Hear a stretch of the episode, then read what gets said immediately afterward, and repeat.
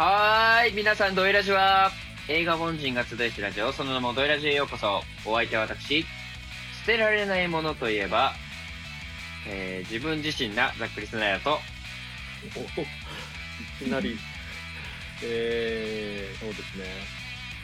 ほとんどのものは捨てられない状態にありますおまけと。ゴミが捨てられないこたつと素敵古くからある人形って捨てられないですよね。NBK と。嫌な記憶は捨てられない。タンタンです。捨てたい、捨てたいえーこの番組は映画についてはさほど詳しくなく、でも人並み以上に映画を愛し、何よりも映画なしでは生きられない体になってしまった、通称映画凡人たちが集まって、全くもってみんなない話を好き勝手にお届けする映画崇拝型トークバラエティ番組です。イェイ。ええイ。エーイということで、317回、本日のラインナップ雑談としてまして、引き配オリジナルで、ハッピーオールドイヤーについて語っていきたいと思います。それでは、参りましょう。第317回ドイラジー、スタートタトタタタタタタ騒ぎタあそうそうした、おい。ざっくりスナイダーなんですけど、はいはいはいあの、僕、ここ数年花粉症がひどくて、おー。ほもともとじゃなかったんですね数年なんだあの、成人してから発症したんです。うーんうん。それで、この前です。うん今年の花粉症はまずいと。おうんちょっと、あの、耐えられないと思って、うん。うん。初めて耳鼻科に行ったんですね。あ初めて。えー、あじゃあそれまでは市販の薬でそうです、そうです。なんとか頑張ってきました。なるほどなるほど、点鼻薬とか。うんうん飲む薬とかね。でももう効かないんですよ。やっぱあーあそうなんだ。そう。で、耳鼻科で先生に見てもらったらですね、うん。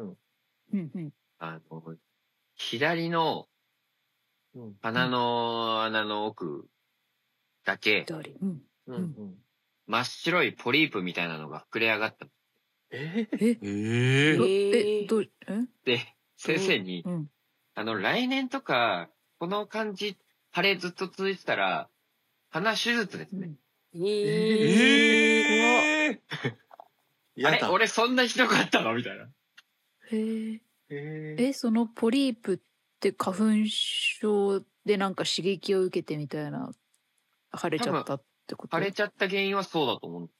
へえなんか、あの万年、あ、でも、考えてみれば、うん。鼻水とか出て、まあ、くしゃみたくさんしてとかは、うん。うん。あの、春限定なんだけど、ほうほうほその、鼻詰まり？あの、ううん。なんかおあの、僕、あの、嗅覚が死んでて、え？あ全然匂い、なんか例えば、臭くない？みたいなのとかに反応できないんですよ。おーあ、俺原因だから左鼻だけ死んでたからなんだ、と思って。なるほど。ちょっと、恐ろしい気持ちでいます。ちょっと来来年はなんか、来年は脂肪出てほしいな、みたいな。なんか一応その薬で徐々にみたいな、あるの？そうなんです。あの、処方箋もらって、もらったはいいんですけど、なんか5種類ぐらい。へえなんかもう飲み薬3種類、あと点鼻と点眼とみたいな。結構マックスでこれもらったんじゃないかな、くらい。うん結構多い気が。それ俺もありえるな。ねえ。あら、こたつさんも。匂いが。俺もいるかもしんないなそいつ。ポリ,、うん。ポリープくんが花粉症じゃなくてね詰まりがち。怖いです。うん。そうですね。基本詰まりがち、一回ねうん。行うん。ってみたらないんなら俺の場合ちょっと呼吸できないみたいな感じがあるんで、ガチあやばいですよね。それはまずい。両方そうなん。ですよポリープかもしれない。両穴行ったらもう終わりです。両穴行ったらもう終わりですけど、だからマジで、あの、ちゃんと病院に、うんっていうか、医者にかかるって大事だなと思ってて。大事だね。そうね。いや大事なんですよ。大事なんですけど結局、その部位ごとに人間ってもう年齢重ねていくごとにうん。あの何か障害が出てくるわけですよ。うん。まあね。なので耳鼻の方は確かにそうなんだけどもうそれ言い始めたらさあじゃあ歯もそうだしあ目もそうだしとかさまあそうなんですよね。あの毎日病院行かないとみたいになっちゃうわけよ。もう 老人みたいになっちゃうから何かはやっぱ俺選択しなきゃいけないんですよ。でもなんか一応ねあそっか。でも一応なんかこう1年に1回、まあ、うん。会社勤めとかだとね、健康診断とか人間ドックとかでうん行ったりしているんですけど、うん。あのそれはもうなんかね決められてだからいい行くなみたいな、うんうん。感じで言ってますけど、そう考えると人間ドック鼻はねえなとあ聴力とか視力とか。は確かに、ね眼圧とかはやってるけど鼻ないね気づかないねえ、人間ドックあの歯は？歯はないいけど歯はないけど、歯医者さん行ってるから見てもらってるみたいなぐらいのやつですけど、はいはいはい個人的にはでも人間とか歯はないわね、うん。うんうん。だから歯医者と耳鼻科が混むんですよ。ああ、そういうことか。まあ、需要もあるし、そういう健康診断に入ってないしってことか。だって僕歯もそうです。うんあの、この前。今年入ってから落。とした、うんうんあの、僕が小学生の時から行ってなくて、歯医者。だいぶ言ってねえな。まあそれはいやいや健康なんですまあ、ね何事もなかった。健康な歯だからか？どうなのか？そう、だから、何も感じなかったから、今まで過ごしてきましたが、うんうん。あの、最近、は歯磨きをするときにマジで染みるようになって、ああもうこれはやばい。怪しい。ああーあかんなって言ってみたら、うん。あの、奥歯が虫歯で、あもう半分溶けて、歯が。はいはい。いやいや多分しみるってそういうことですよきっと。確かにそうか。うん。その、ね、溶けて、しみるところが露出してってことか。そうですよ。そうなんです。ああ、なるほど。なんか今までないと思ってたけど、見たらちゃんとあるねみたいな。でも要はあれでしょ？何しても早期に見つけてあもちろん。うん。みたいなことではあるよね。ね。小さいうちにみたいなね。うん本当あの、花粉症、花粉症全盛期みたいなタイミングで行ったんで、うん。耳鼻科。ううん。あの、うんマジ普通に2時間ぐらい待っちゃって、えー。そうあなんか、そっか結そうか。そうババタバタしてたんで予約もせずに行っちゃったああ、なるほどね。そしたらもう。待合室にこう、ずらーっとスンスンスンスン言ってる人たちが並んでて、うん でもその状態だと予約してもならなんか結局待たされそうだねんかもしれない。そうなんですようね。んあの最近近くなるとなんか電話来るみたいなサービスありますからね？ああ、あありますね。もうすぐ呼ばれますいい確かに。病院によってはあるある。うん。うん。はい。うーんもうおじいちゃんたちの会話だよこれ。この間もそんな話したな。中盤らへんの会話になっちゃう。うん終盤らへんのもう医療費がねえっていう医療費がね。会う場所ももう病院だねみたいなもう面倒だから土日ね収録病院にするみたいなね。総合病院にするみたいな。やだ。待ってる時間長いからね。あそうね本当ですその間にその間にう。ん呼ばれるま一週分取れやっちゃうみたいな。そうね一週分取れるねって言ってうんわかんないでもあのその頃はだからこうあーうーってうろ覚えみたいなんでずっとやってるから一週分も2倍ぐらい 話がかかって進まない。言葉が出てこない。やだな。あるかもね。まだ大で丈夫。撮ったのに忘れちゃってね。そうね撮ったりとかね。配信も忘れるみたいな。同じこと喋っちゃう。あるかもね。同じ映画ずっとひねレビューしてるみたいなね。いやそんなそんなシーンあったっけ？別の映画じゃないんだ。それはすでにあるな。あはい。ということでね、あの、ドエラジオね、ラジオですのでね、皆様、血と鼻の健康をお祈りしつつ、あなるほどケアをして、はい、今後も楽しくやっていきましょう。はい。はい。いらじマイリスターツイン会このコーナーはメンバーのマイリストから発掘された映画を1本選びこのその感想を共有したりまだ見てない人への興味を促したりするストリーミングサービス応援コーナーですはい。というわけで今回は、ネットフリックスで配信されてます、ハッピーオールドイヤーです。あらすじお願いします。2020 2020年タイ映画「物であふれた実家を大改造するため断捨離を始めたジーン」その最中に見つけた思い出のカメラから頭の隅に追いやっていた元彼との記憶が蘇り処分を思いあぐねてしまいといったお話です。ということでテンション聞いていきますか。えー、ザックリ・スナイダーは、これは、ちょっとオールタイムベストかもしれない。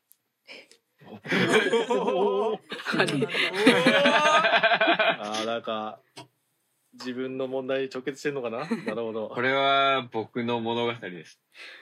おはい。おちょっと、あの、どう喋れるかわかんないですが、はい。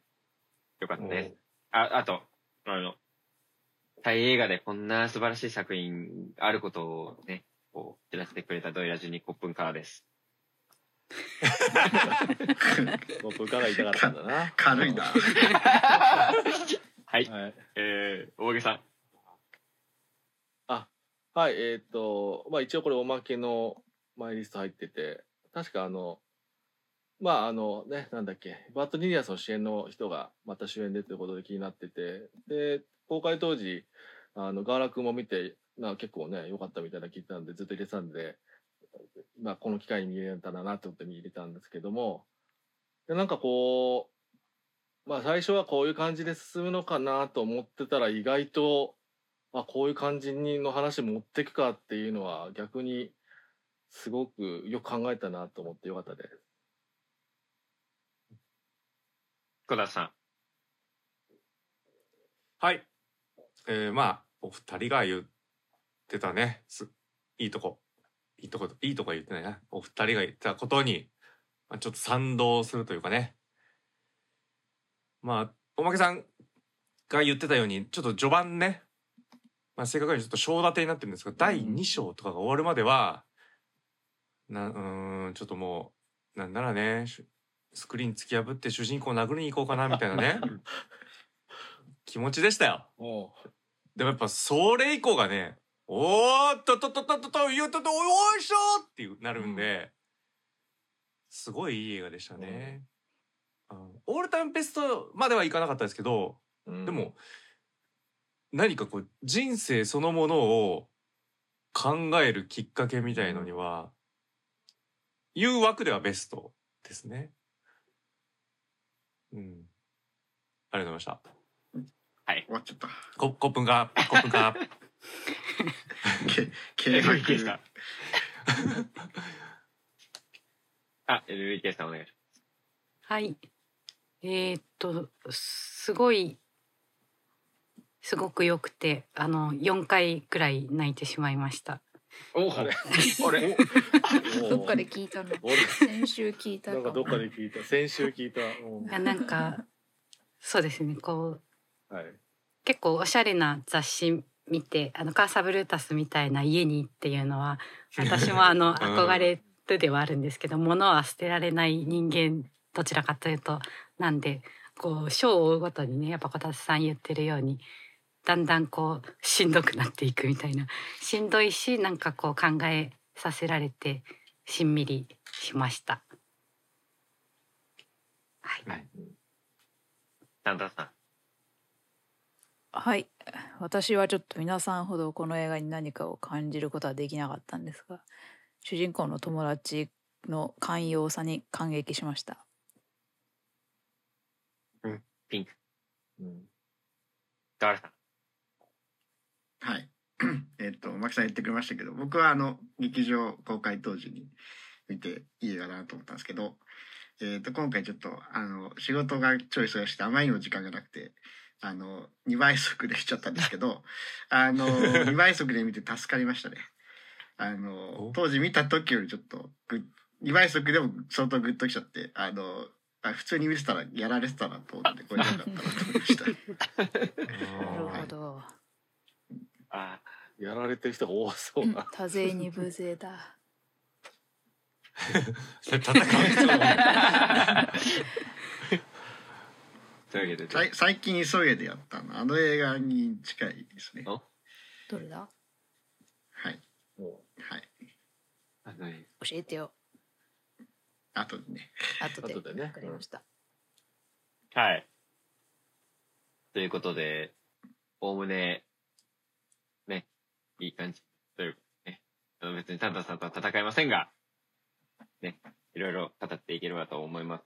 ネタバレありで最初からお話しますので、いただいたメールを先にご紹介する前に、キャスト、うんキャストをまずご紹介しまはいす。はい。えー、か監督？そうですね。カッピオルドイヤー、監督脚本、ナワポン・タムロン・ラタナリットさん。ちょっと、日本人の僕にはちょっと無理なんですけど、あんまり発音が。えー、合ってるかわかんないけど、この人、僕ちょっとざ、ちょっと調べたら、あの、タイ・バンコク版の、あの、バンコク48のドキュメンタリーを撮ってる方なんですね。おおバンコク48びっくりしました。BNK BNK。BNK48 ああ。ええ AKB 的な。ループが海外進出した。そうです。そういうドキュメンタリーとかも撮ってらっしゃいますし、うんん他にも作品あります。いろいろ撮ってます。はい。で、キャスト。シモン・ジョンジャルーン・スックジンさん。この人ジーンでいいんです。はい合ってますはい。ということで、ネタバレありなので、先に、あの、いただいたメールご紹介します。じゃあ、メール、NBK さん、お願いします。はい。いただいたメールご紹介します。ラジオネームたくんさん。ドイラジの皆さん、こんまりは。こんばんは。はハッピーオールドイヤー、私もバッドジーニアスの影響で気に気にはなっていましたが、他にも気になる作品が多かったので、まさしく積んどくになってました。きっかけを作ってくれてありがとうございます。この片付け名人の日本人女性は、こんまりこと近藤まりえさんのことですね。ちょうどこの映画が本国で公開された2019年、その年の1月1日からネットフリックスで配信された断捨離で人生が変わるリアリティショー番組に指南役として出演されてい出演していたのが近藤さんで一気に世界に流しられる存在になりました。タイム誌の世界で最も影響のある100人に彼女を推薦したのが今年のアカデミー賞で最優秀助演女優賞に輝いたジェイミー・リー・カーティスさんであり脚色賞に選ばれた元女優のサラ・ポーリーも彼女の影響で服を封筒のように小さく畳んでいるとツイッターでつぶやくほど各いう私も著書の人生がときめく片付けの魔法にインスパイアされて人生が明るくなった一人なので本作のこんまりさんの扱いに疑問を感じてしまいます兄がルックスが気になったから動画を見たとか悪魔だという表現がジョークの意味もあるだろうけど何か不快にか思いましたしかも中盤にもう一回動画が流れるじゃないですか。今までの話の流れでジーンが断捨離のデメリットについて理解したことは十分に分かっているので、わざわざこんまりさんを再度ディスる必要性がわからない。しかもホームセンターでちらりと映る本の表紙にも、最後のエンドロールにもこんまりさんのこの字も出てこない。物語のテーマともつながるのにちょっと身勝手ですよ。身勝手といえば父の思い出であるピアノを処分する難題の処理も雑食卓で喧嘩するほどだからどうやって決着をつけるか。後半の大きな見せ場だったのに結局のところこっそり処分してバレて母親が切れました。はい終わり。えあれだけ風呂敷広げたのに母親がどう納得したのかどう収集つけたのかは捨てないで描くべきなんじゃないでしょうか。冒頭の本屋で必要な部分だけスマホで写真さ写真撮る。いわゆる自炊行為から本屋の利益や出版社の利益など考えない。自分ファーストで他人の感情に無頓着な人間としか見えなかったので話が進んでもときめきがなかったのが本音です。最後のホテルでも部屋にゴミ箱があるだろうにそこら辺にポイ捨てしているところがそういうとこだぞって思わず口に出てしまいました。ただジーン役のチュティモン・ジョンジャルーンスックジンの演技は素晴らしい。バッドジーニアスの時も思いましたがセリフがなくて顔の表情筋だけで感情を表すのが非常にうまい。あまりタイの映画に触れることは少ないですが彼女の作品は今後も要チェックです。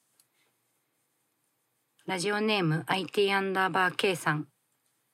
こんまりを通じてその時代の暮らしと感情を映画に閉じ込めた作品でした。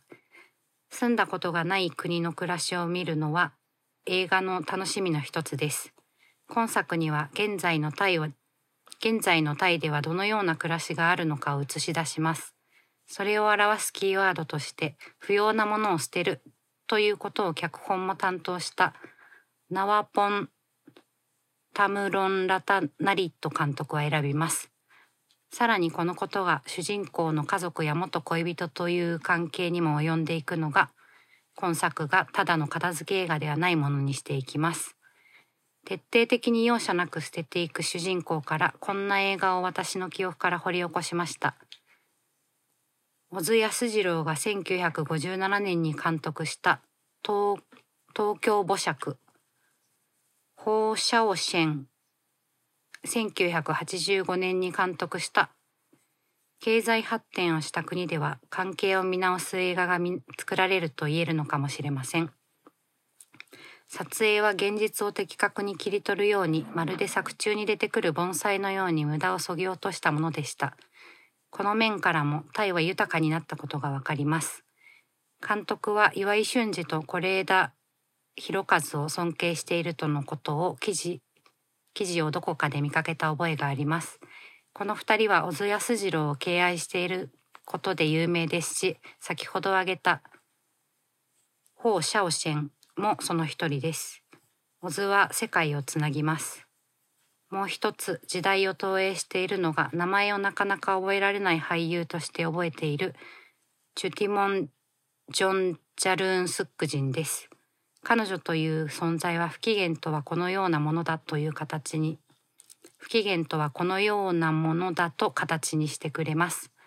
私たちの時代と劇中で主人公が言い放ったように親のようになりたくないともがくもがくが思い通りにならずにイライラするという時代の感情が彼女を通じて伝わってきます。そんな彼女が涙する顔にズームインしてこの映画は終わります。過去を捨ててしまった主人公は自分自身もリフォームしてしまった。戻ることができない戸惑いだと解釈しました。この映画の編集は始まりと終わり結果だけを見せるものです。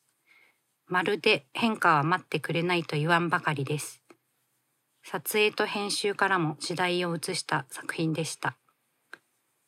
最後に私はコロナ真っ只中2020年の公開時に映画館で今作を見ました。まさか2020年は世界中で断捨離をするとはスタッフも思わなかったでしょう。10年20年後この作品を見る人はこのことを分からずに見るかもしれません。今作を今見ることはこの映画と同じ時代を生きる我々だからできる映画の楽しみ方ではないでしょうか。メールありがとうございました。ありがとうございましした。また、メールで終わってしまいましたね。もう、スペインのことについては。うんもう我々の会話はね断捨離していきましょう できるのがうん。ということで、ちょっと、はい無駄を愛し、語っていきましょう。はいさあということでタクーンさんからねうんいただいたメールでびっくりしたんですがこんまりさんって世界で最も影響力のある100人にうん入ってるんですか？入ってるんでしょうね。入ってるっていうかいその時のやつに入ってたんですね。うん。その知らんかった。年に入ったのかな？はあ。じゃあなんかすごく俺誤解をしている可能性が高いんですがそタクンさんもねあのこんまりさんの、えー著書「人生がときめく片付けの魔法」うん。これにインスパイアされて人生が明るくなったっておっしゃってるんでこれやっぱりあの読んでない人間うんうんうん。もうイメージでしかこんまりさんを知らない人からするうんと敵対心みたいなのを持ってもう強烈に批判したくなるような人なんですよ。うんうんそれ勘違いかもしれないなってところはやっぱり思って読んでる人読んでない人で。うんうん。だからここでちょっとあのー乖離してしまったところあるかもしれないんですが、うんまあ、この作品はそれをまあ踏まえてもう一大ムーブメントとなってしまった、うんえーまあその断捨離に対しての、まあ、疑問の一石を投じるというかそう要はそっちがベースなんうで、ん。うん。まあだからどっちかっていうとう、んうん、どうぞ。あまあだからその要はあのこんまりさんのこんこんまりメソッドってね言われますけどもこんまりさんのこんまりメソッドが世界にこうやってネットフリックスのリアリティショーとかであの広まる以前にあったのが普通にえっ、とミニマリストブームが世界的にあったので、うん、うん。そこからの流れですね。で多分あの別にこんまりさん前提で多分書き始めたんじゃなさそうなので、うん、うん。タイミング的に書いてる時に出てきたからこれだってなったんじゃないですかねきっとね。うん。あそうなの？俺ミニマリストブームを作ったのがこんまりさんだと思ってたんだけど違うの？同じくらいこんまりさんかな前から全然。でも多分ちょちょっと前かうら、んタイもっとあの世界的な方ですかねグローバルだね。タイム誌に選出されたのは2015年って書いてありますからミニマリストブームはどのぐらいかな、もうちょい前もうちょい前かな、うん。うんうん。まあ、そもそもこんまりさんが言わなくても断捨離っていう考え方は結構日本でもねずっとあったなみたいなところはあったから、まあ劇中でもね仏教哲学って言ってそうですね。うん。ほんまにさ断捨離って言ってるんでしたっけ？断捨離とは言ってないの。どうなんだろう？そこまでは言ってないのか。そうだからミニマリストでもないしねみたいな。うん。このちょっとあれですよね。うん。あそうなんだこんまりさんのごめんなさい思想をちょっと分かってないとね。何かこの後の話にちょっと食い違うところがあるかもしれだないからねおまけもそう読んだことないしそのリライティシもあのい1話だけ見たかなぐらいの あれでしたけどとかであれですけど、うん。だからどっちかって言ったらそのミニマリスト倉庫にどんどんどんどんそぎ落とすっていうよりは 物溢れて大変だとかってなった時の、なんか要はあのそもそもがどっちかって言ったらそのそういうハードコアな方っていうよりは、えー、と雰囲気でねあのお片付け術そうですね。片付方け向で出てきた人だから。そうそうそうそう。だからあのまあすみません。あの私の家も本当に物だらけですね。捨てれないたちですね。大変なんですけども、はいはい。あのそういうところでこう人生行き詰まるとかあったりね。そういうなんかこう生活が大変っていう時にどういうふうに片付けていくって中であのそうその結局その取捨選択できないという時にあの捨てるとか捨てない時に ときめきというあのものそのものを持った時に感じるあ、うん。あのなんか必要性云々とかだけじゃなくて多分心に響くかどうかとかで選択していきませんかみたいなところがベースなんですよね。もっと細かいところはいろいろあるのかもしれないですけど、うん。うん。そういうお片付け術的な方向の人なので、うん、またね断捨離ミニマリストとまたこうねつながってるようで全く同じではないみたいな方方でもあると思うんですよね。そうですね。だからときめきあのこうやって全部出して、この服見てときめくかときめかないかときめかなければありがとうって言って捨てると。そういそうありうがとうって言ってう、ん、ことをやっうんうん。私は一応長所を買ったんですけどね。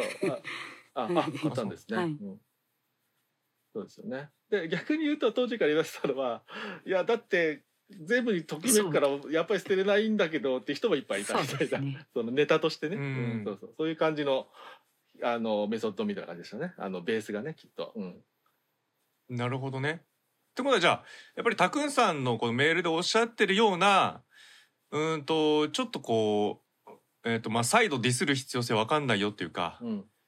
うん、ちょっとちょっと悪意ないみたいなうんうん。ニュアンス、っていうのは確かにそうだなってことですよね要は。そうそうね。そうね。まあだから、えー、と使いやすかったってことですね。当時その本当にこれね2019年の映画で、えーとうん。本国で。でそのなんだっけネットフリックスの番組が2019年の1月1日から配信されたってことで、かなりねあのドンピシャで入れたなって感じがあって、すごいなと思いますけどはスピード感がね、ううん。んあもちろん本とかが出てたのかもしれないしっていうのはあるんですけどなんか、うん。あのなんだっけ？えっ、と監督自身がなんかこうねこう家整理するの好んでおりみたいなことをなんかあのウィキなんかで書いてあるのでもう元旦とかにね綺麗にするとか、そうそう。だからもともとそういう意識で、そういう翻訳本とか読んでた可能性もあるんですけどまあそれにしてもこううん。取り上げるのは早いなっていう感じはししたので多分その時すごくやっぱり世界中で結構こうニュースターみたいな感じだったわけですよやっぱりね。あの 日本だけじゃなくて、そういうとこにはこうアイコンとして使いやすかったから使ったんだろうなって感じはしますよね。良くも悪くも。うん。でもね、うん。だから本当に過激派ミニマリストみたいな風に、えー捉えてしまうのは本当は違うよというところはちょっとええあと念頭に置いて話した方がいいですね。そうですね、うん。まあ逆に言ったらはい。弟もあまりわ、よく分かってなくて言ってるってことはよく分かってない人がそういうふうにも言っちゃうっていうことも入れてたのかもってことですよね。こんまりさん自体はね。当時のね。うん、うん。はい。はい。う んまあでもあれですよね。あのーこの映画のテーマからすると、こう単純にそミニマリストっていうこう最小限でいきたいみたいなあのーものよりはこんまりさんの方がよりこうテーマに近いですよね。う。うんうん。うん。うんうん。あのなんだ。こうとときめかなくなってしまったものみたいな。あのーうんうん。こうい振り返ってみるとうんそうそう思っちゃうみたいなことを後半は取り扱っていくわけですから、うん、そういうテーマに近いかなっていう気はします。そう。あと最終的には考えるとねすああそうやってあの断捨離ミニマリスト行かないかと思ったら結局そっち方向行くっていう最終的にはねことで考えるとあのしかもそういうとこもあるしなんならときめきってなんだろうっていうところでこう思い出とかに関わるわけですよねあの違う、はいニアイコールで考えると。でその、そう考えると実は思い出で深いものこそ捨てるみたいなときめきみたいなものを感じることこそ捨てるみたいなところも出てくるからそういうところはあるのは、逆に言ったらなんかこんまりさんは実は入れることでちょっと見やすくなった感じもあんのかなって今話しながら思いましたかね。うん、うん。と途中からそう正立てのタイトルはいはい。言ってることずっと一緒だったけどねも 言い方変えてる。うそうもう思い出 思い出と決別するみたいなのとかさ、うん、なんか情情を持たないとか。そういうことなんじゃないですそう。か。うんうん、そうね。非常になるとかさ、うんうんうん。全部同じなんですけどみたいな。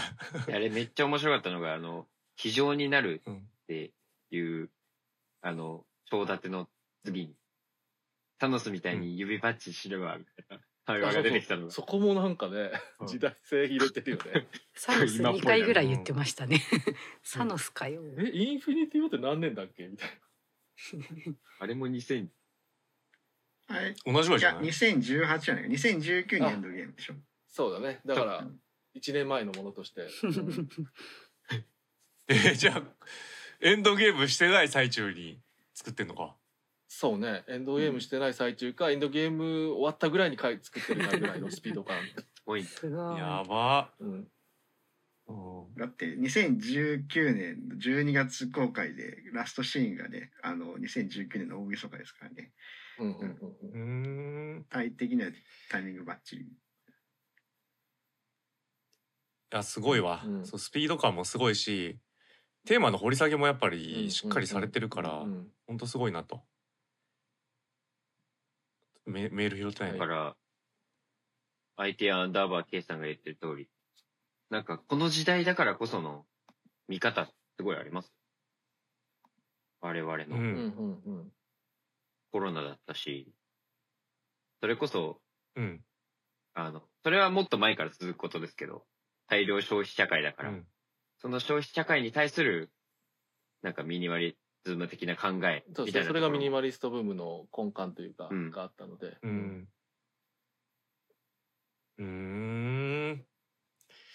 そうね。ちょっとそこはどうしてもね、受け入れられないところなんで、うんうんうん。うん。まあ別に戦う必要はないんですけど、なんかやっぱ、ちょっと極論ね、うん。極論言うと、あのー無駄を削ぎ落とそうみたいな考えはいが最も嫌いなんで私は。うんだったら命を落とせばみたいな気持ちになっちゃうんですよもう、うん。その人間が一番無駄なんだからっていう。あなるほどね。だそう。無駄を愛するが一番うん。重要なので、自分の中では、うんうん、なので無駄こそ思考っていうか、うん。物増える最高、うん、もう遺品遺品整理の時は家族大変だけどねぐらいのね、そうね。うん。うん、気持ちだけどそれがそれが生きてきたっていう証ではないけど別に。うん。何か証拠を残したわけじゃないけど、うん。うん、物あるって全然いいこと、まあまあだからそうね。生きてきたって結局残ってるものを見たら生きてきただから。それがなんか人に無駄に見えてもそれが生きてきたってことだからね。っていうことで、うん、最終的にね。そうそう。って思って結構ね嫌な気持ちで見てたんです最初。ところが中盤からやっぱ全然話違ってきてうん。要はその物捨てないタイプの物増えてっちゃうよの人とえ何でも物捨てちゃうよっていう人はほぼほぼ同じことなんだと。うんうん。だ要は過去と向き合ってねえっていう話なんだよね。どっちも。私もそうなんですよ。一個一個のいろんなものを改めて年末とかに片付けとかもうんしてこういるいらないとかやってないから、うんそれで過去と向き合ってないってことなんでそうですよね。全く同じなんですよ。でそれを無視して全部捨ててしまうも全く同じ行為なんでこれ同じだっていう病理的には全く一緒のものを指しててそれに対して向き合おうぜっていう、うその上で進むってどうするうんっていう話だったと思って、ここがねいやありよるなと。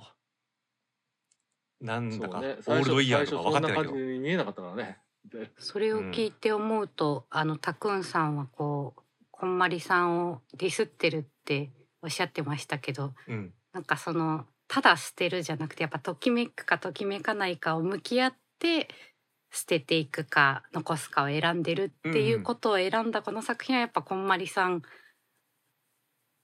イズムにもちゃんと沿ってるってことになるじゃないですか。いろいろあったけどなるなる。ただ捨てるでもなく、うん。うん。捨てないでもなくみたいな。そうですよ。だからそう結局過去の思いとか思い出自体に向き合うってこと自体がときめきをどうか取るかってことですからね。ですね。うん。うん。いや、だから、そうね。マジで僕はその、捨てられないものを捨てるという時のい、あの、痛みを、マジで大切にしてる作品だなって見て感じたんでう。んうんうんだからやっぱり、確かにねやっぱそこがしっかり描けてるからね。そう。うん。だって僕、あめっちゃ単純ですけど、これ、もう、超夜中に見た。うんうん。なんか、わかんないですけど、見ててテンション上がったの。と、推しのグッズに手をかけようとして、おおちょちょちょちょちょ捨てんなよ捨てんなよ。怖い怖い怖い。なんか、あの、最初のテンションでも言ってたんですけど、やっぱなんかこう、切り離すことができないものは、でも結局、捨てていかなきゃ前に進めないよなーっていう。葛藤をずっと抱えながら生きてきたし、これを見た後により強くなったし、うんまあ違うベクトルかもしれないですけど、もう多分、河原さんが、あの、2倍速でやられなかったから、俺も2倍速で見るべきだったなぐらいの。いや、一回目はお願いします。あのちちなみにあの言言ってください僕あの映画をリバイス見たら初めてですからね普段やってないですからねそうですね一応言ってきますからね、そういう人みたい。言わないように。いうん、そうそや、でも本当に来ました。ほあの、すもう、なんか、うん。かなり一番深く来ちゃったんですよ。最初にオールタイムベストぐらいって言っちゃったんで。いや、わかるわ。こういう。だわ私も本当にそのミニマリストって言ってる人たち大体、うん。要はそのファッションとしてのミニマリストみたいなものうんうんうん。に対してはすごい嫌悪感を持ってるんですよう。んうん捨てるためにうんうん。みたいな。捨てることが目的化してるみたいな。だから最初の描き方はそんな感じでね、うんあのどこだっけ？海外に行っててうスウェーデン。スウェーデン？スウェーデンか。スウェーデンで覚えたみたいな感じでさ、始まってみたいなね。うんそれでだから帰ってきてからなんか染まってきたみたいな感じで雰囲気で始まるから一見そういう風に見せかけてんだよね、最初ね。そうね、うん。それに対する反発は私はあるだけで、こんまりさん的なえときめくときめかない向き合って、うんうんえし選択していくってことはあ賛成なんで、あれあれだよね、オープニングが一番未来なんだよねえ？あれリフォームした後のでしょ？そうかリフォームした後だからそっか一番最初のインタビューみたいなやつが。うんうん。ああそっか。だから自分も雑誌に載ってもらえる人になったっていいと思うね、そうそう。そうかそうかそういうことか。ああはそうだね。確かに。ああそう考えたらちょっとオープニング見返したいな。そう。だけ結構そのあのす救われる話じゃないと僕は思ってるんで。あまあそうね。うやっぱん。最後のラストカットも含め、そういうことをもうこれでもかってぐらいね長くうん。すごい真正面向いてましたけども、だから突きつねけるような。別れる決心とかと同じですよ。うん。同じ話でしょ、これ。そうね。そうね。いやでもこれある種俺は救いだと思ってて、っていうのはえっ、とまあ元恋人の男性と最後さあのまあ話し合う瞬間があるじゃないですか、うんあそこで俺もずっと思ってた。あ、うん。こいつはあの謝りたいっていう自分のうん欲求を満たしただけのシーンだな、うん。これって思ってて。いやよく受け入れたなこいつってっいう。た。ふそう。思ったらめちゃめちゃ腹立ててたっていう、うん。これすごくまっとうで、でかつお前はその痛みを抱えて生きろと。うん。そういうもんだろと。そして、安心しなみんなそうだからって、うん。これが俺救いだと思うんですよ、うん、みんなそうだよって、うん。うん、そうそうそう。だからこうみんな痛み抱えて結局生きていくしかねえよなっていう。う、ん。だからだから生きてくってそういうことだよなっていうね。うん。あの映画としてはそういうものを描いてると思うんですけどうん。あのジーンさんに関してはあれで壊れたなと思ったんですよ。そうですね。そこの多分最後の会話をなかったことにしましたよね、うん。そうだね。う、ん。ん、だからあのお母さんあてかピアノも売っちゃうしあのお母さんと話さずにね、あの写真も全部捨てちゃうし。であの、オオープニングにつながるわけですよね。そうね。だってもううん。友達の名前つけて返すかみたいなやつも弟に全部捨てといてっつってね。そうそうそう。うんあそこまで準備したのにね。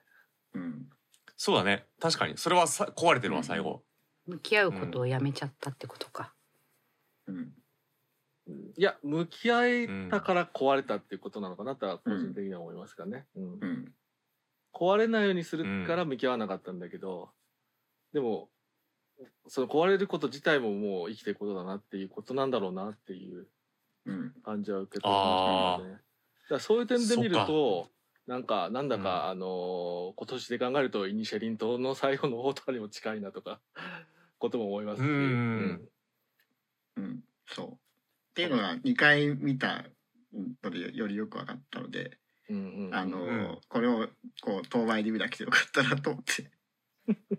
なるほどね。確かに。だってそう 最初のシーンのことを忘れてるぐらいなんで、うん。ああそしたらもう一段階これ来るね。うん。だからそう、僕は当倍で見たので、壊れちゃう。あ壊れちゃったんですね。壊れちゃったんだ。ちょっと手が手が伸びたみたいな、うん。そうなんですよ。うん。一旦壊れて、一旦寝よと あまあだ、ね、寝るはだだ正しいかね。そうなんです。う。ちょっとこれは正常な脳みその状態じゃない。う ん、ね寝るか歩くかしても なんとかなるから。ああ、そうなんです。だから僕映画館で映画を見に行った時は、本当にそれがいいな。うん。帰りは歩こう。さまよっちゃう長く歩こね街をさまよっちゃうねその後、うん。本当に、そうね。本当にね、嫌な、嫌ですよ。人として生きるのは。うん。うんあのーっていうか、この社会で生きなきゃいけないのは、僕は壊れることだと思って。うんなるほどねそううんだから、やっぱり、それと向き合わされた感じがして、すごい刺さりましたね。そうね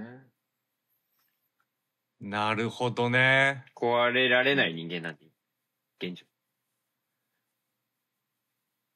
何も捨てれないし。うん。うん。まあ、私事です。そうね。でもなんかなんかあれだよね。いついつかはなのかとかも思わされるのかちょっとまたみたいなね。そうなんですうん。まあそうだね。でもこの作りからするとそのまあ主人公のね生き方みたいのを作り手がえっ、とここみんながここに向かえばいいのにみたいなところじゃないじゃないですか、うんだからなんかこのこの先で思い返して何か違う風に受け取れるようになることを期待してる感じがするんですよね。うんうん。なのでえっ、とまあ彼女は壊れたけどうーんとまあ壊れたものが治ることもあるしうん、まあだから。治らないにしてもうん。そうね。だからよまあ逆に言ったらえっ、とスクラップビルドの話かもしれないしっていうのビルドがまだ出てきてないっていう、うん。新しい人生っていうのはねっていうことかもしれないからね。一回壊れると。うん。スクラップスクラップみたいにななってましたからねじゃあ。映画の中だとまだね。なんかだとねうん。うん。ちゃんとビルドされるよと。そうね。うん。まあ、とはいえなんだろう壊れてとかいろいろあるけども最終的には先に進むためってところはあ意識はあるからね。そその先がどうかはまた別なんだけどきっと。まだわからないんだけど、そね、で相手はは K さんがね、あのーまあおおっしゃってるところでちょっと私分かんないところなんですけどまさか2020年は、えー世界中で断捨離するとはスタッフも思わなかったでしょう。こコロナ禍始まってっていうことだと思うんですけどこれうん。どういう意味なんですかね、ううんまあだからあれですかね。だから2022年でコロナ禍になって人とつながれなくまあ人との人の断捨離じゃないけど、ね、ここの話もそんな感じでしたけど、そういうことが実際に世界中で行われてたなっていうことですかね。うん。あーなるほど。そうですね。だからちょっとまあつなうんつながりがあるかどうかちょっと分かんないですけどうん。何かこういう我々こうえパンデミックによってねうんうん。危機を迎えたわけじゃないですか。で日本古典文学の中で、えー、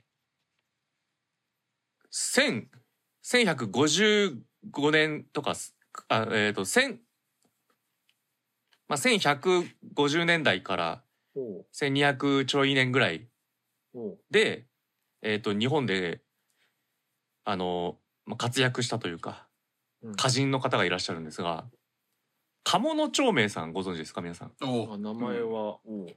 うん。ちはやないですか。ああおそうだよ。読んでますね。うんうん。鴨野長明はおそらく日本最古のミニマリストとして知られる人なんですよ。はい。でこの方何がすごいって我々あのコロナ禍になった時に古典文学に触れる人すげえ増えたんですよね例えばえっ、とペストとか神のね。あーはーはーはーはーはー。あこの時期だからすごいわかるわっていうんでめちゃめちゃ本屋で売れたりっていう文脈で鴨野長明の北条記もめちゃ売れたんですよ。ほでこれなんでかというと鴨野長明生きた時代が凄まじくてううん。もう大災害起きまくり。もう火事になったり嵐来たり飢饉も起きました。うん。大地震も起きましたあとね遷都っていうまあ都を移すですね。はいはいはい。これもね大変なんですよめちゃくちゃ。うん。うん、強制的な引っ越しみたいなもんですよ。でしかも強制的な引っ越し先が欠陥住宅みたいなそういう感じですよ。いうことをもう経験してしかもこれはもう23年おきに全部来るわけです。ええ。鴨野町の時代。だもう時代的に何時代とかなんだ？えっ、とこれは鎌倉の前ぐらい。日本史弱すぎて。平安？うん。鎌倉の初めですね。平安末。期から鎌倉時代。あなるほど。だから銭湯なんですそうそうそう。ですね。その切り替えの時期なんだなるほど、ん。そうですそうです。でその時期を過ごした鴨野町名最終的にどうなるかっていうとうん。ミニマリストになるんですよ。なるほど。うん、でどういうミニマリストかっていうと、まあ、移動式の住宅ですね。キキャンピングカーみたいな。要はもうそノマドジャンルもねうノマドランドみたいなことになるんです。で要は北条記の北条っていうのはこれあの土地面積というかうんうんうん。自分が持ち歩いている1畳がえ3.03メートルなんで、平方メートル。まあ要はこの、うん、9平方メートル、およそ4畳半から5畳半程度の部屋、うんうんこれを常に折りたたんで持っていけるような感じで暮らすようになるんです。折りたたんで？おおそうそうそうそう。でもキャンキャンピングカーみたいな感じですよ、もう。うんうんうんっていう感じの究極こうなるんですよ、もう。うん。うんうんうん茶室みたいな。で、これってさ、要はいろんなものを下手からさ、結局何かあっても失うかもしれないしとか、はいはいはいはい。そういうことに備えた結果の人間の行き着く先だなと。いうふうに思ってたので、うん。何か災害があって全部リセット全部リセットってやったら家財道具全部リセットってもうこんなんやってられっかいっていうね。そうそうそうそうそう。っていう意味だと近いのかなとこのコロナ禍で起きたことっていうのは、我々まだまあ地震もちょくちょくね起きてるんでそうですね。うん。似たような時代と言えるかもしれませんが。うん。こういうことがあるとまあ人は、まあ、そう定定住を始めた人類にとってみればうん。やっぱりねあのこういう感覚になるんだろうなと。物を持ってても仕方ないしこれは結局失われていくものだからもともと手放してた方がいい持ってない方が情が湧かなくて済むみたいな知恵として。うんうん。そうっていうのはね。うん。だってやっぱこうなんだっけその人の思いがあるから災害とか起きてもこの土地を離れたくないってそれは家もあったりいろんなものがそこに自分の根根ざしたものがあったから離れたくないって言ってこだわってしまうけど、そこはまだ災害とかまた起きるかもしれないのにねとかって周りの人から見れば思うけどでそういうことがね、あるもんねそういうとこは自由になると。そうなんですよ。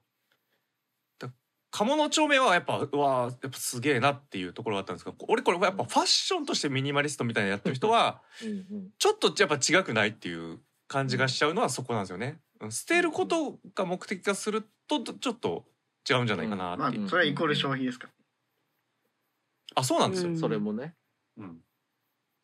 確かにそうですよね。うんす捨てるために買おうとかになっちゃうもんね。そういう人はみたい気をするけど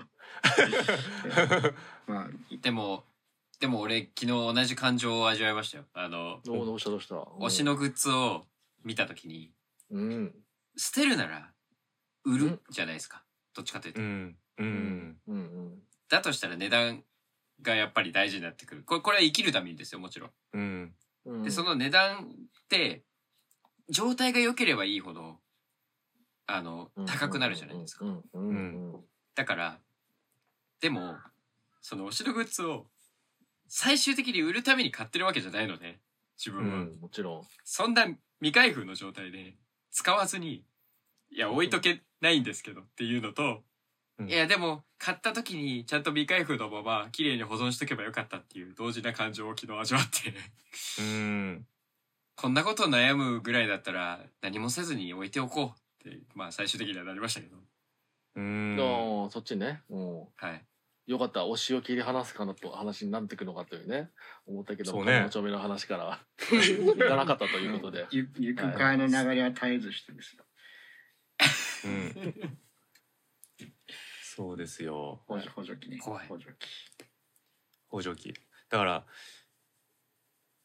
人間やっぱりあのそうなんですよね。なんか何も傷つきたくない人はさ誰とも接しなければ最初からいいみたいな。はい。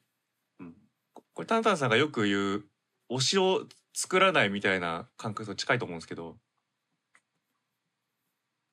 そういうことなの？えーまあそうですね。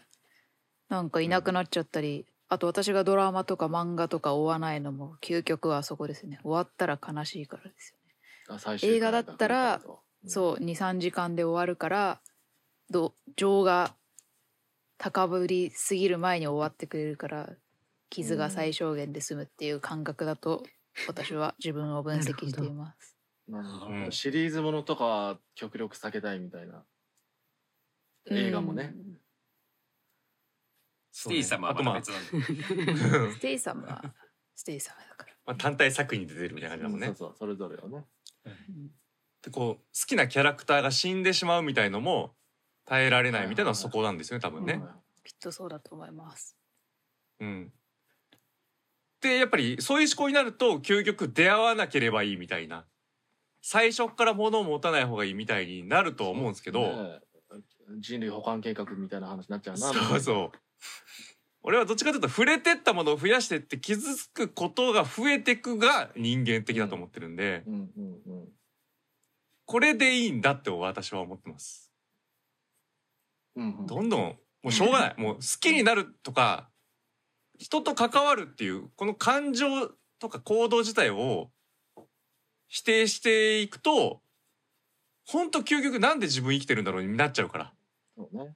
誰とも接さずにもう何も傷つかずもう孤独にシャットアウトで生きていこうみたいなね、うん、それはもう本当に救いがない未来になっちゃうんで別にそこまで思ってないですけど。ごめんなさい思ってないと思うんですけど、究極のね、ちょっといろいろね極思考をね深めるとそういう方向に行く時もあるよねそうそうそうね。そう。まあだからやっぱりこう他人がいるから私がいる。で他人がいて私がいると他人と私は違うのだからそこが起きる。それはやっぱり何か傷つけ合うことかもコミュニケーションはイコール傷つけ合うことかもしれない。だけど、自分をあの自分としてたらしめるには他人がいるからこの傷を受けていこうみたいなね。そうそうそう。話があったりするというような、うん、だからまあ最終的にチュチュティモンさんはねこの作品内では壊れた状態でねシャットアウトマンにななってしまいましたがいずれはっていう期待を私は思ってます。うん。うん、それが正解いいよねってことじゃないと思うんで。うん。ダメージ食らいすぎちゃったっていうだけなんでね。うん。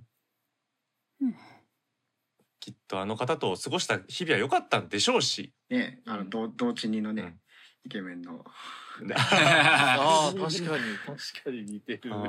こう彫りの感じとかね。うんでも、うん。絶妙なあの今の彼女の扱いはちょっとひどかったんじゃないかと私は思うんですけどね。そうね。それもだからあの二人がうまく別れられなかったから彼の方もちょっと壊れてたのかなっていうのは話しながら感じましたね。うん。まあ、うん。そういうとこもなかなか人生だなってういうちゃんと。いやまあやっぱか一個一個のことが最初はなんか浮ついた感じでねミニマリストな憧れがみたいなのから始まってるからどんどんどんどん地に足についたいいか悪いか置いといて人生だなってとこが出てくるので、うん。どんどんどんどんこう重心がねすごくあの下に下がってなんかう埋められるみたいなそうですね。ね 最後埋まり続け埋まっちゃって動けないみたいなね感じもするような映画で面白かったですね。だってさ、お母さんがさ死に死に際にさ、うん、あのジーンのコーンスープが食べたいって言ってんだよね、うん。うん。やばいよね、やばいよね。うん。そんな連絡もなしに消えやがった野郎がに対してそんなこと言われちゃったらさえ、俺は？ってなるもんね。ううんんずっと付き添ってる俺は？とかさ。なんて伝えりゃいいんだよこれをっていうこともあるし。もあるしそのなんだその二人の関係をそのお母さんもそれだけこうよく思っててくれてたんだなっていうことも踏まえるとそうだよねすごくショックだよね。うん。そうだよね。このお親公認の関係というか、そうね。だから、そうね、結局思いは、やっぱりど、なんか共有したいけど共有できないとうんいうところがね。で、そういう、あの、家族とかだと、なおさらちょっとなかなかこう、なんか、その共有できないことの重みは強いなというような感じはね、うん出てますね。どっちの、あの、自分どこの、あの、親親子関係も、その、彼氏、元彼のところもね、って出ててね。うんうん。面白いもんで、またそういう感じでいくと今年見るとやっぱ AVM とかにもちょっとつながってくるなみたいな思ったりもするし。だからなんかうん。おまけはなんだか今年このタイミングでこの映画が見れたことはすごく良かったなっていう感じはしております。ううん。ん、うん。そうですね。同じくですね。あのあとなんだっけ。今回見返して思ったんですけど、うん。写真の使い方真面目なっていう。おー。写真の使い方。写真がいいっすよね。写真良かったです。うん。あの、うん。あの夫婦の写真とかも超良かったじゃないですか。めちゃく。ちゃいい。めちゃくちゃういいですね。ん、うん。うん。だしねあの二人が付き合ってる時の写真もめっちゃいいじゃないですか。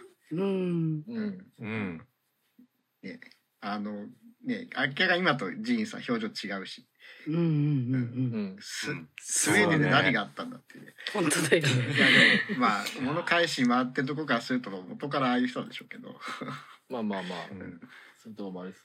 だからその対比としてあのあれですよね。あのそのねその写真の対比としてあのタグさんも言ってるねあの本屋でね。あの必要なとこだけで。本屋でやるかっていうお,、ま、お前お前みたいな。万引きで万引きで？あれ。万引きだからそうですねそうまあああいうので撮ってるあの、まあ、し何もないくっていうとこ写真を撮ってるっていうね。しかもあれは要は借り物だってことだよね。自分で撮ってるわけじゃないからね、写真、うん。雑誌の写真を撮ってるってことだから、その対比めちゃくちゃ異常にうまいね。今こうやって話してると、うん。うん。うん。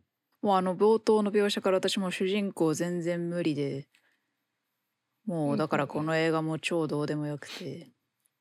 親友はマジよく耐えられるなみたいな気持ちでしか見れませんでした。あと、うん。ゴミはゴミ箱に捨てないしホテルで。あそれもたくんさん書いてくれてますけど。本当信じられんあーでも。みたいな。僕もだからうん。本当に全く一緒で、うん。あの多分タンタンさんと開始、うん。あの10分20分ぐらいは一緒なんですよ。うん。ああこいつ本当早くちょ画面ご通り越して殴るよ。うん。同じこと言って俺同じ。こと言って言っただけそれ写真撮っただけだよざこたつの雑誌からそれで、そうほんほんとイライラしてたんですけどなんかうん中盤からううんん、うん、なんかおかしいな様子があのなってなってきてああそうかえさ最後の方に行ってこれは自分を見てたんだと思ってあそうざまあみろとしか思わなかったんですよね私。いやだからおあの うん。さ最初から最後までうん。なんか身勝手だしうん。共感できなくてもいいなと思ったんですよこの主人公に、うんうん。ただでもそれが人間じゃないかって思ってしまって。おなんか先月喋ったような映画の話。ね矛盾があってもいいじゃないかと。そう。いやそれが人間なのは私も重々分かってるけどそれを別に映画では私は見たくないんですよね。現実にいるしなってそういう違いが多分ありますね。そうですね。そうそうそうそいやそうね。そまなんか毎回そこはあるよねタンタンさんは、ううん。だって映画はね。現実にいるクズを映画で見たくないそうそう別に分かってるから みたいな。今今の言い方されたらみんなそりゃそうだよ。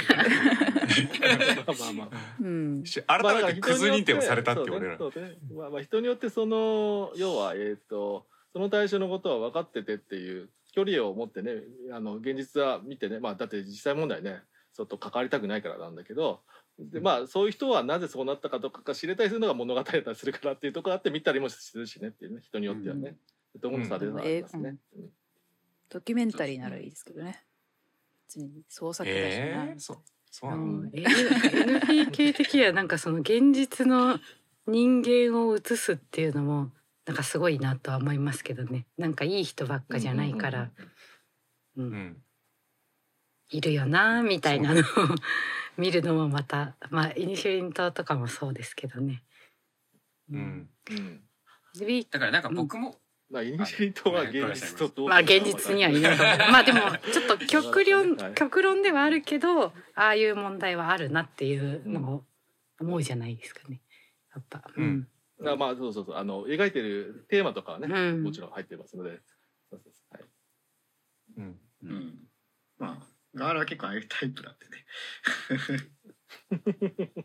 どどういうタイプ？僕はじいさんみたいな主人公ですから、うん、あ本当に？全然そんな感じしないけど。真逆の印象を受けてます。ビリがたい印象しかないです。うん。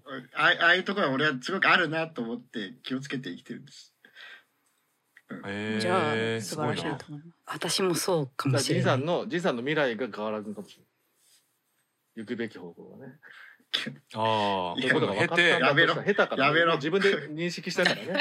彼女はね彼女は認識したから認識しているガーラ君に近くなったのかという。NBK もああいうとこあるなとは思いながら見てました共感もしないし感情移入もしないんですけど嫌だなとは思うんですけど、こういうことする可能性もあるなとはちょっと思いながら見てました。まあまあだ、うんなんかあの方向性が違うだけで身勝手さ的なところをどう自分の中でしていくかっていうのは人それぞれありますしねみたいなことは。うんそうそうそういやガールさん毎回そういうところ制してくれるイメージがあるんで俺とかはガンガン人間関係とかもポイポイポイポイ してっちゃうタイプ、うんうんうん、もう去るものも別に追わんし、そしたら俺がちゃんとピンクみたいに怒るからね。うん、やめろよって。イチャイチャするな。ホタテの僕がいた。うん。ただ私がもう人生的にモットーとしてるのはうんうん。精神が不安定な時の決断は常に疑えっていうことなんですよ。でこれってときめくときめかないの判断する時も同じでそうだね。全く一緒だわ。うん。そうそうそう。だからうーんって落ち込んでて何か、えーストレスとか抱えたまんまでも決断しなきゃいけないみたいな焦りの中で選んだけ選択っていうのは全部間違ってんだよ。だから、うんうん。本当にそれはあのちゃんと精神がね安定して元気な時にやんなきゃいけないんだよ。うん。だから面倒くせえなって思ってる時が本当は一番やるべきで。って思いましたよ私は。だからねダメージ食らっちゃうんですよ。そういう人はもう弱ってるんで。うんうん。だからつ常にあの自分自身が今どういう精神状況かなっていうのをセセルフケアメンタルケアをねうんしながら生きていって、そうね。だからセルフチェックからのセルフケア、ね。あそう。うん。そう。セルフチェックセルフケア断捨離していただければね。だから、あれですよね。あの、もう気軽に決断とかしてるとこうなるぞっていうね。あそうそうそうそう。そう思います、うんそうそう。であとこれはもう全然文脈関係ないんですけどタクーンさんがおっしゃってたね。あのまあこの映画をまあ積んどく、まあ、本になぞらえてね、うんうんあの積んだまま読んでない状態でしたよとでもね積んどくってやっぱ多分ねえっ、とまあ読んでないんだから捨てちゃえっていうねおちょっとミニマリストからするとそういう人多いと思うんですよ。まあそそうれは反ですね。対だな。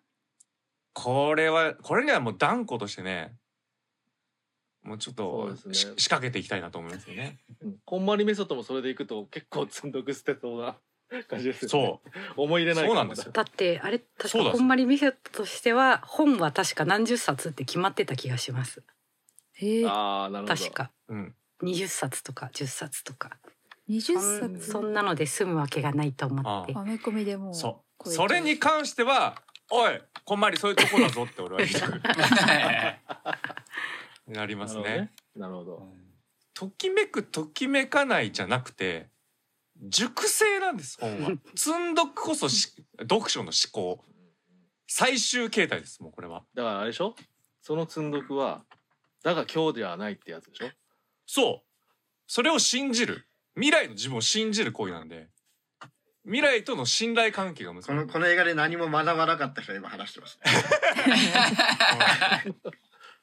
進めなくなるよと。発行してっておいい匂いしてきたなこの本って時にベストのタイミングで読むと。ああこれは最高なんですよ。だからちょっと、こそこは小丸さんちょっと何冊とかしかもね冊数なんておかしいですよ。どういうことですかそれはね。ああこれは本はいくらあってもいいんですからもうなんぼでもあってもいいんです。だってもう買った時にすでに思い入れを抱いているから捨てる対象じゃないですよね。最初のときめきを感じたあの時の自分を信じるっていうことが大事なんですよ。うん。なんでこれを買ったんだろう。あなるほどそういえばあの時これにハマってたからこういうのを読みたいと思ったんだなその自分好きありがとうつって積んでいけばいいわけですようん。ね？なるほど。ああちょっと読んでないイコールときめいてないみたいな感じになっちゃうとね怖いんでうん。それは。あの、本当申し訳ないけどね。うん、あの今本はまとまっちゃったわ。まとまっちゃダメ。まあまあ。まとまっちゃった？何まとまっちゃってんだよ。まとまっちゃった。まとまっちゃっまあまあしょうちょっとときめきチェックした。チェックはしましたよ。あの精神状態は大丈夫ですしかもこれ あれですからね。あのも元カノからもらったプレゼント。あれ？あそういう ほあら。そういうとこも、そういうとこも自分の映画だった？ーなるほどね。あちょっと待って影響されすぎじゃない僕僕あれなんですよ。あの物捨てるときに物捨てるというか大事なものを例えば人からもらったものとかを関係が断たれちゃって捨てるときにうん。あの燃やしてなんかこう川に行ってなんか眺めて写真撮ってみたりするタイプああもう成成仏系だ。成仏系の話だ。そ れお仏教哲学だおき上げですか？そうすれば戻るみたいな。気持ちも一緒に成仏だ。そういう感じなんですそうなんですよ。そういうかうん、ガガーラもねあのこの前ちょっとあのサブスク整理しようと思って。ほおあサブスクね？あネットフリーを解約したんですけど。今はい今本当ですか？今ネットフリー契約したいんですけど。うどやって見た？あの、はい。ほうほおう。前にお付き合いしてた方がですねあの、はい。まあ、一緒に住んでてあのはい。お付き合いしてた時ねあのそのまま僕のアカウントでネットフリーを見てたんですよ。おっとっと。っとお うまあしばらくいいよっていう話をしてたんですけど、あの、うん。ネットフリー解約するわっていう連絡をここはしたしたなっていうのをうあしたんだちゃんと。あの踏まえあ踏まえて今回今回あの元彼とのシーン見ててお死ぬかと思いましあー おー 確かに。あれ俺も返しに行かなきゃなか大丈夫。みんなみんな大丈面白。夫大丈夫？みんなそんな自分の自分のそういう話して大丈夫なん 私はあの何でしたっけ？プレイリストってやつに死ぬかと思いました。私から。あなたへのプレイリストいい作ったみたいな。はいもらったこともあるし。昔の世代なんてあのそれこそねガーディアンズ・オブ・ギャラクシーじゃないですけどね、うんあの俺ミックステープ作って人に渡すみたいなのあったからな。それいい時代ですよね。いい時代っていうか最近までやってるでしょうよいやいやいや。なんかなんかほらあのジングル。物としてね。物として。今データとしてしか残らない。そうだからデータとかのリストだけもらってもってやつだよね。なるほどね。やってたなと確かに思うな、たちなちなみにねナーポン監督の新作、うん。えー、とこの「ハッピーオールドイヤー」の次の作品が、えー、と去年ネットフリーオリジナルで配信されたみたいです。あマジで、うん。うん。スピードラブっていうなんかスポーツスタッキングテーマみたいです。あそうカチャカチャカチャカチャ？そう。へえあれのやつだ。うん。うん。そう。ネットネネットフリーまた契約してちょっと見たいなって。一緒に一人のアカウントでやって。確かに別アカウントにしてね、うんそうそうそう。うん。アドレスもすれば。変えてアドレス変えて、さっきさっきこたつさんがあの断捨離する時はあのまちゃんとした元気な時にって言ってましたけど元気な時でも、うん。あの元気な時にときめくかときめかないかで捨てたとしてもあれ捨てなきゃよかったって後ですごい思うことがないですか？なんか全然あるよ。全然それあってやっぱり買い直すっていうことがあるんで。あのね本はね全部そう。もう引っ越す時にね。もうし今より全然でかい本棚あってそこに入れてたものをもう全部ね売りさばいたわけですけど買い直してたの結局。だから意味ねえんだよマジで そうだからそうだね。確かにな。ざっくりさんの場合こう過去と決別するためにだったら OK だけど、あただ金に困ってるんであればなんか別の方法ないかなって一緒に探りたいよね。探ってほしいですね。未来の後悔をね なあのめっちゃ毛嫌いしてたけど僕に今一番必要なのはこんまりだったかもしれないです。とりあえずネットフリーのいやいや楽ドキュメンタリー見なくしちゃうじゃんそれ。さあそうです ドキュメンタリーも見ます。だ多分そしたらさそれ見たら多分我々の LINE のアカウントとか多分ざっくりさんから全部消されてる。あ あときめくあれなんかディスコードになんかもういないんだけどみたいなさ、うん。うん怖くないですか？いろいろ。今いいのじゃあ。怖い怖い怖い。どう大丈夫ですいう気持ちでここにいるんだだろう。あよかった。じ次回あの今ざっくりくんのこうビデオに映ってるものが全部なくなってたしあー。後ろのやつおー。ポスターも。真っ白になってるみたいな。あのポスターないなああれベッドもなくなってる。もう綾綾波レイみたいな。コンクリーチっぱなしの。ーうん。あー。ベッドしかないみたいな。うん。そうだそうだ。私のね部屋フィギュアとかがいっぱいあるんですけどうん。これやっぱね同居してるタンタンさんは理解できないわけですよ。そうですね。うん。どこら辺がいやそうなん別にですよ。だからなんかもちろん勝手に捨てたりはしないですけどちょっとって言うでしょ、うん。勝手に捨てたりしないですけどって言うんだけどなんかここなんかえ言葉の節々に本当は捨てたいけどみたいな感じが出てくるんですよここ。うあそう。いやいやそんなことない本当はですよ本当は実はあれ捨てたけどじゃないんだ。びっくりした。あ捨てたけどだったらすぐ気づく。よ。あななるほど。あ しないですよそんなこと。あ本心ではこの人捨てたがってるっていうねそうですよ。いやそうじゃないですよ。そういう恐怖感。そうじゃなくてで。なんか SNS でこうなんか配偶者のコレクション勝手に捨てて炎上みたいなのを見たから私はそういうタイプじゃないですよっていうのをちゃんと念押ししとこうと思って言ってるだけですよ。あなるほど。別に私は集めたりしないけどというのはそ含んでの記事を見たから言っときますよと。そうそうそうそう。疑われたらこの枕言葉が必要ですよえねこれこれがこれが仮にあのちょっとずつちょっとずつこうリビングとかにもそのフィギュアがポンポンポンって食いあ始めたらこれは。どうなります？それは捨てないけど部屋に戻すかなって感じですか？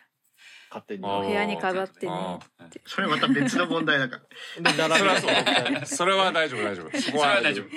あ並びがぐちゃぐちゃになってていやいやこれ並びおかしいでしょうってはならない。自分で並び替える、うん。そうね。そうそう。だからまあ次のね。まあいいや。うん。大丈夫です。はい。うんよかったです。あれですよ。あの僕一回こたつさんの引っ越し手伝いましたけど。うん。あのまさらになった状態でうん。僕寝たんですよ。その家で、うん。うん。あの寝ざるを得なかったの。次朝からバイバイトだったんで次の日はい。うん。あの時にあやっぱ物あった方がいいなと思いました。あよかったよかった。う。んなんか寝るとか食べるとかをするときに周りに物があるとやっぱ落ち着くんですよ。そうんう結局ね。そう。だから究極生なしみたいなのはうん。今後一切ないかな。それはさすがに。そうそう。だから私こうねチンギス・ハーンとかいた時のさあのモンゴル帝国とかの話聞くとピンとこなさすぎるもん。常に遊牧民でさどこにも定住してないんですよ あの人たち。はいはいはい。だから国境って概念がまずないわけですよ。うん。だからであっち行ったりこっち行ったりを常にしてる移動をしてるってさこれ変化してるってことですから私基本保守的な人なんで変化を嫌うわけですよね。うんあーピンとこねえなーと思ってたんで極ね。端すぎるよ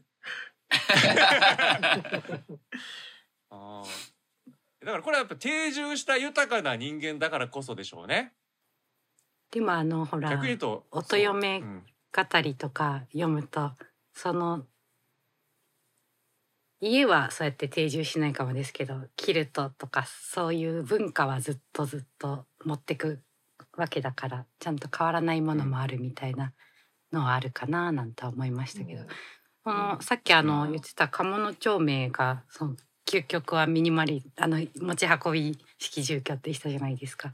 多分うん。ヨーロッパとかアメリカとか欧州のミニマリズムも最あの極限はやっぱ家を捨てるまで行くみたいでやっぱあのうんガラうん。ガラガラでスーツケースで移動してなんか定住しないみたいな感じにまでなってるみたいなのを見ましたよ。うん。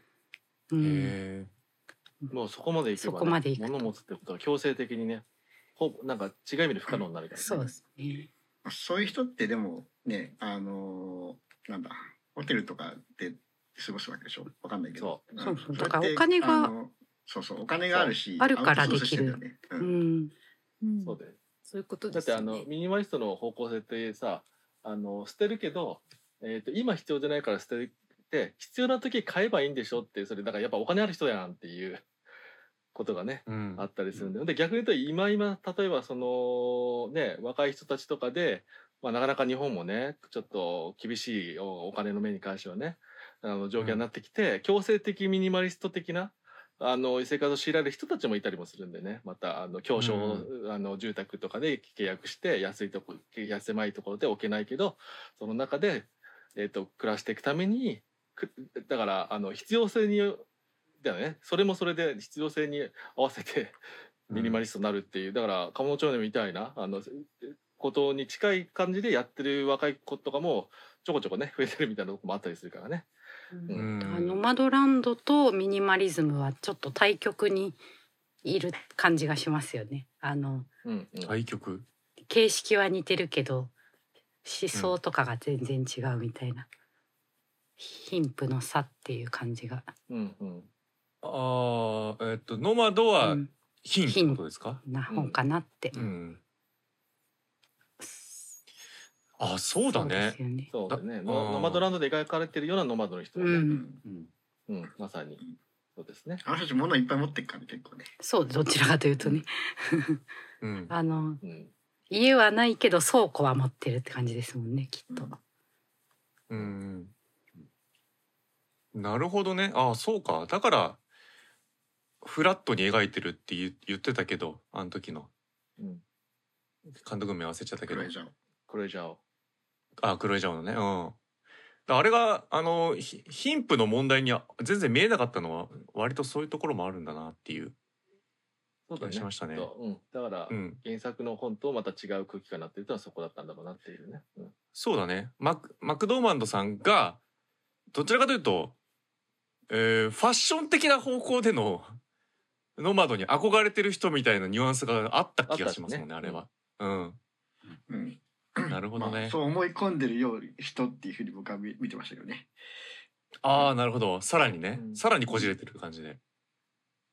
あだからしゅや予約柄の主人公がってこと、うんうんかな、だからうん、うん。だから役者の本人がそういうのがねっていうのを言ってたんでね。マクドーマンドさんはね。役柄関係なくねまずねこのそうそうそう。時間の時代にある人の。いずれそういう生活をしたいと思ってたからえ名前も決めてありますみたいなね。そうそう感じでしたよね。うん。そそっかそこの部分だね。だからそう、うん。実はフラットじゃなかったっていう感じかもね。う。んうん。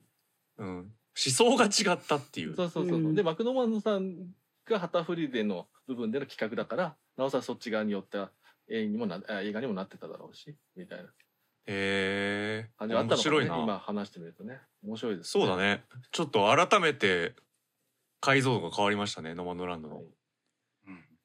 はい。ああということでじゃあ家は物いっぱいにしていきたいなっていうところですよね。ではあと元カノの T シャツは捨てろそう。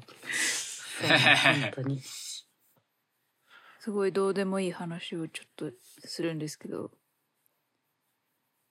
ピアノを捨てた後にこうお母さんが案の定ドアをドンドンドンって叩いて「出てきなさい!」なんてなんて子なのみたいなこと言ってるところでこうジーンはノイズキャンセリングイヤホンをあヘッドホンをつけて音を消しましたけども私あれ恐怖であんなんやったら万が一お母さんがドアを破って殴りかかってきたらもう気がつかないじゃんみたいなすごい怖かったですねあのシーン。おーそうですね。タンタンさんはなぜかこうノイズキャンセリングに恐怖を覚えてるんですよね。怖いです音が聞こえないの私すごい怖いんです何でしたっけ？っていう安話心ですよ。安フ心。リいやいや。ーフリーガイか何かでも言ってましたよね。フリーガイじゃない。ああそうそうそうそう。確かそうだとう思います。んだから骨伝導イヤホン使ってるしうんうん。怖いなって思って見てました。まあでもそのねドアをぶっ壊して入ってくるほどのあのこう気力もお母さんじゃないんだっていうのは分かっちゃってますからね。そう、うん。入ってこないんだっていう意外性もありましたけど、ということで一旦ね PC 落ちてしまったということでざっくりさんいなくなってしまいましたが改めてこたつが引き取りまして今回のね締めをありがたい締めの一言を私から述べさせていただいておこの「ハッピーオールドイヤー」終わろうと思います。そういう。とこじゃないか。うん。ええ。う。ん。えー、もの最高。ね、うん、物質主義。ね、マテリアルガールな感じで生きていきましょうってことですね。全然映画見たんかみたいなね。ことです。ありがとうございました。はいいい映画でした。いい映画いい映画いい映画。いい映画。うん。なってこんなに喋っちゃうんだもん。うんうんまあということでね。なかなか自分語りが皆さん出てきてね そうあ結局みんな自分のことを引き出されてしまうっていうのは、ねこれもいい映画の証拠なんですよ。コミコミュニケーションの映画ですね。うん。やめてください。コミュニケーション。まにしいたまには言わせてよ。ピー。はい。ということで次回のですね、必見配信オリジナル。うん。こちらをやっていきたいんですがわあ奇遇ですねなんと、うん。えーハッピーオールドイヤーで主演をされていたチュティモンうーんクルチュティモンさんがですね主演をされております。ハンガー飽くなき食への道。こちらをねやっていきます。これネットフリックス配信されてるんですよね。はい。はいネットフリックスの新作ですね。4月に配信されたばっかなので。うん。ということはガラさんはネットフリックスに再契約。していた感じになりますね。スピードラブも見ましょうかね。ああそうですね。そうですねということで皆さんチュティモンさんをね追いまくるというチュティモンさん以外のタイ映画が全然わかんないぐらいのね 感じになってくるんですが、えー見た方ぜひ感想ください。じゃあそれではエンディングいきましょう。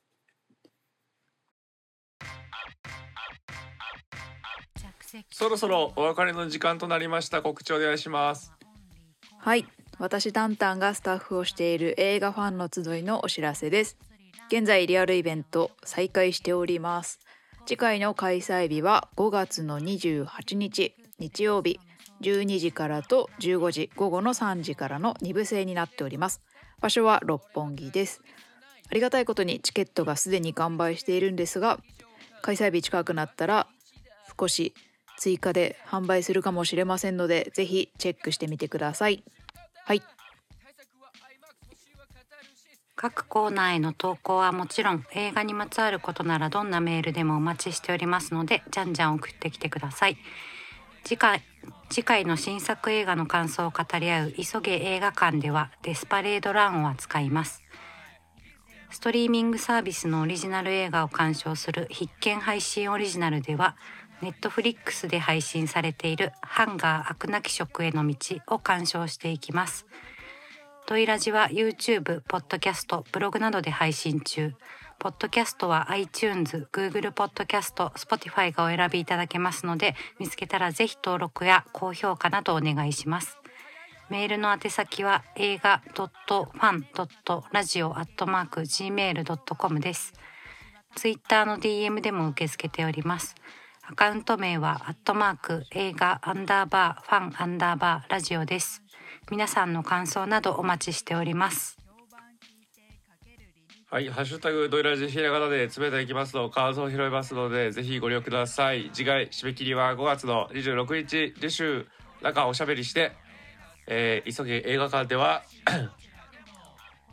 えー、だえー、デスパレートランやっていきます。それでは皆様今週もキネマの神様のご加護ありますようにということでまた来週にお会いしましょう。お相手は私こたつとおまけとざっくりジーンと。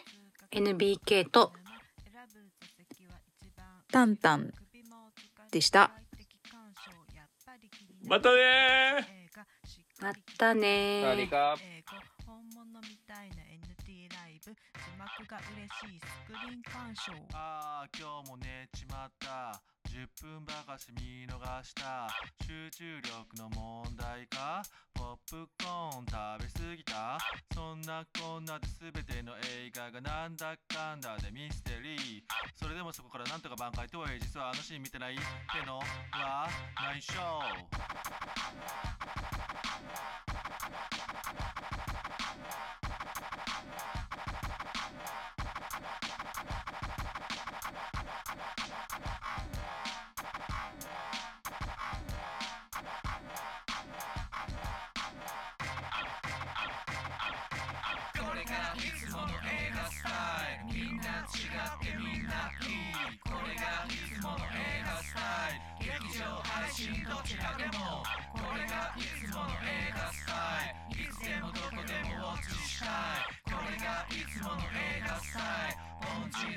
シネマリスペクこれがいつもの映画スタイル。みんな違ってみんな。いい。これがいつもの映画スタイル。劇場配信どちらでもこれがいつもの映画スタイルいつでもどこでもウォッチしたい。これがいつもの映画スタイル。本人なりのシネマリスペ